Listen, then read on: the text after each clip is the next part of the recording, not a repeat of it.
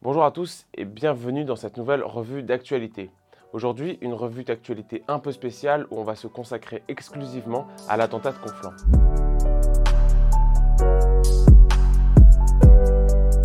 Vendredi dernier, Abdullah Anzorov, un Tchétchène, décapité un professeur d'histoire-géographie, Samuel Paty, à Conflans-Sainte-Honorine. Il postera ensuite la photo de la tête de l'enseignant sur les réseaux sociaux. Il sera ensuite abattu par les forces de l'ordre. Les raisons de cet attentat sont les caricatures montrées par le professeur lors du cours sur la liberté d'expression qui aurait choqué plusieurs élèves. La polémique aurait grandi sur les réseaux sociaux et abouti au meurtre de l'enseignant alors qu'il rentrait chez lui. Plusieurs coupables dans cette affaire. Cette affaire de terrorisme est aussi un vrai scandale pour l'éducation nationale. Si on regarde d'un peu plus près cette attaque, on peut identifier chronologiquement plusieurs sphères de culpabilité. Le coupable en lui-même, un Tchétchène de 18 ans qui avait obtenu le statut de réfugié contre l'avis de l'État grâce à une décision des juges de la Cour nationale du droit d'asile. Mais aussi Aj Brahim, qui dans une vidéo début octobre appelait à exclure Samuel Paty en donnant son nom et le collège dans lequel il exerçait. Ensuite, cet homme, Abdelatif Sefraoui, fiché S pour radicalisation,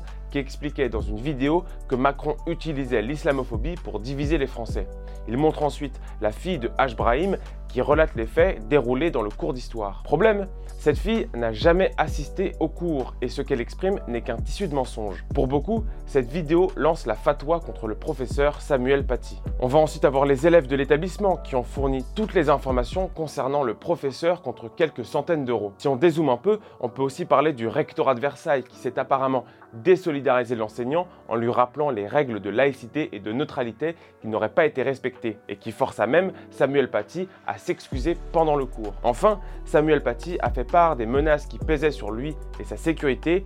L'administration n'a pas souhaité le protéger pour autant. Et enfin, les renseignements intérieurs qui, bien au courant de la situation particulièrement explosive dans cet établissement, n'a pas souhaité enclencher une procédure de protection. Dans un troisième temps, on va voir les rassemblements dans toute la France.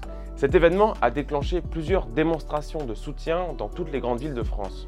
À Paris, place de la République, tous les partis ou presque se sont réunis pour rendre hommage à l'enseignant. Plusieurs personnalités du gouvernement se sont aussi joints à la démarche, c'est le cas de Jean Castex, Premier ministre, ou du ministre de l'Éducation nationale, Jean-Michel Blanquer on a pu aussi voir Jean-Luc Mélenchon et sa présence, tout comme celle de l'UNEF qui a été huée, n'a pas fait l'unanimité chez les manifestants. En effet, le patron de la France insoumise s'est aussi rendu à une manifestation contre l'islamophobie à l'initiative du CCIF. Ce collectif est soupçonné d'avoir relayé la vidéo du père de famille à l'origine du drame. Plus généralement, le CCIF est accusé d'empêcher toute critique de l'islam radical au nom de l'islamophobie.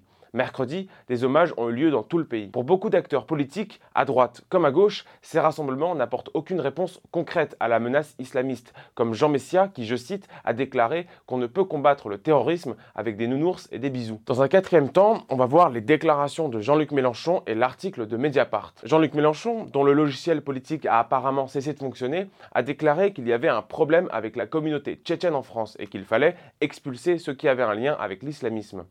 Sauf que cela est pratiquement impossible si les individus bénéficient du statut de réfugié. Forcément, les proches du président de la France insoumise se sont désolidarisés des propos. L'association des Tchétchènes d'Europe a porté plainte contre Jean-Luc Mélenchon pour incitation à la haine. Une autre réaction qui a fait parler d'elle, c'est l'article sur le blog de Mediapart. Ce blog est une annexe pour des contributeurs extérieurs à la rédaction de Mediapart. L'article, amendé depuis, était intitulé exécution sommaire du suspect, nouvelle norme en matière de terrorisme. Dans cet article, le traitement médiatique de la décapitation serait partial et sensationnaliste. Ce n'est plus le terroriste qui est tué, mais un suspect armé d'un canif. Je cite l'article, nous parlons ici d'une exécution sommaire au service de la barbarie policière. Qu'est-ce que c'est que ça? Une logorée de mots euh, sans suite, d'une imbécilité absolue, c'est une arnaque. Bien évidemment, la teneur engagée et misérabiliste envers celui qui, rappelons-le, a découpé la tête d'un professeur d'histoire avec un, couteau de 35 cm a fait beaucoup de bruit. Mediapart s'en était excusé et a reconnu à demi-mot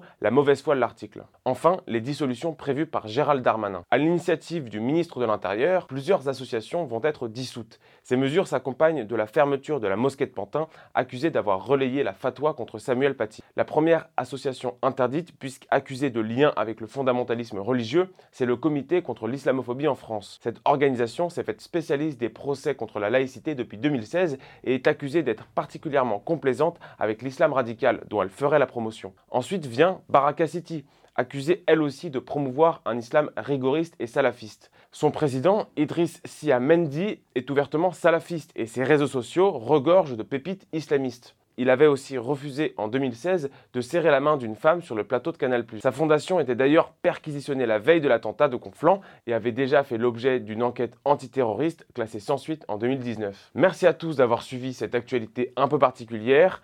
Likez, partagez et abonnez-vous à cette chaîne et moi je vous dis à la semaine prochaine.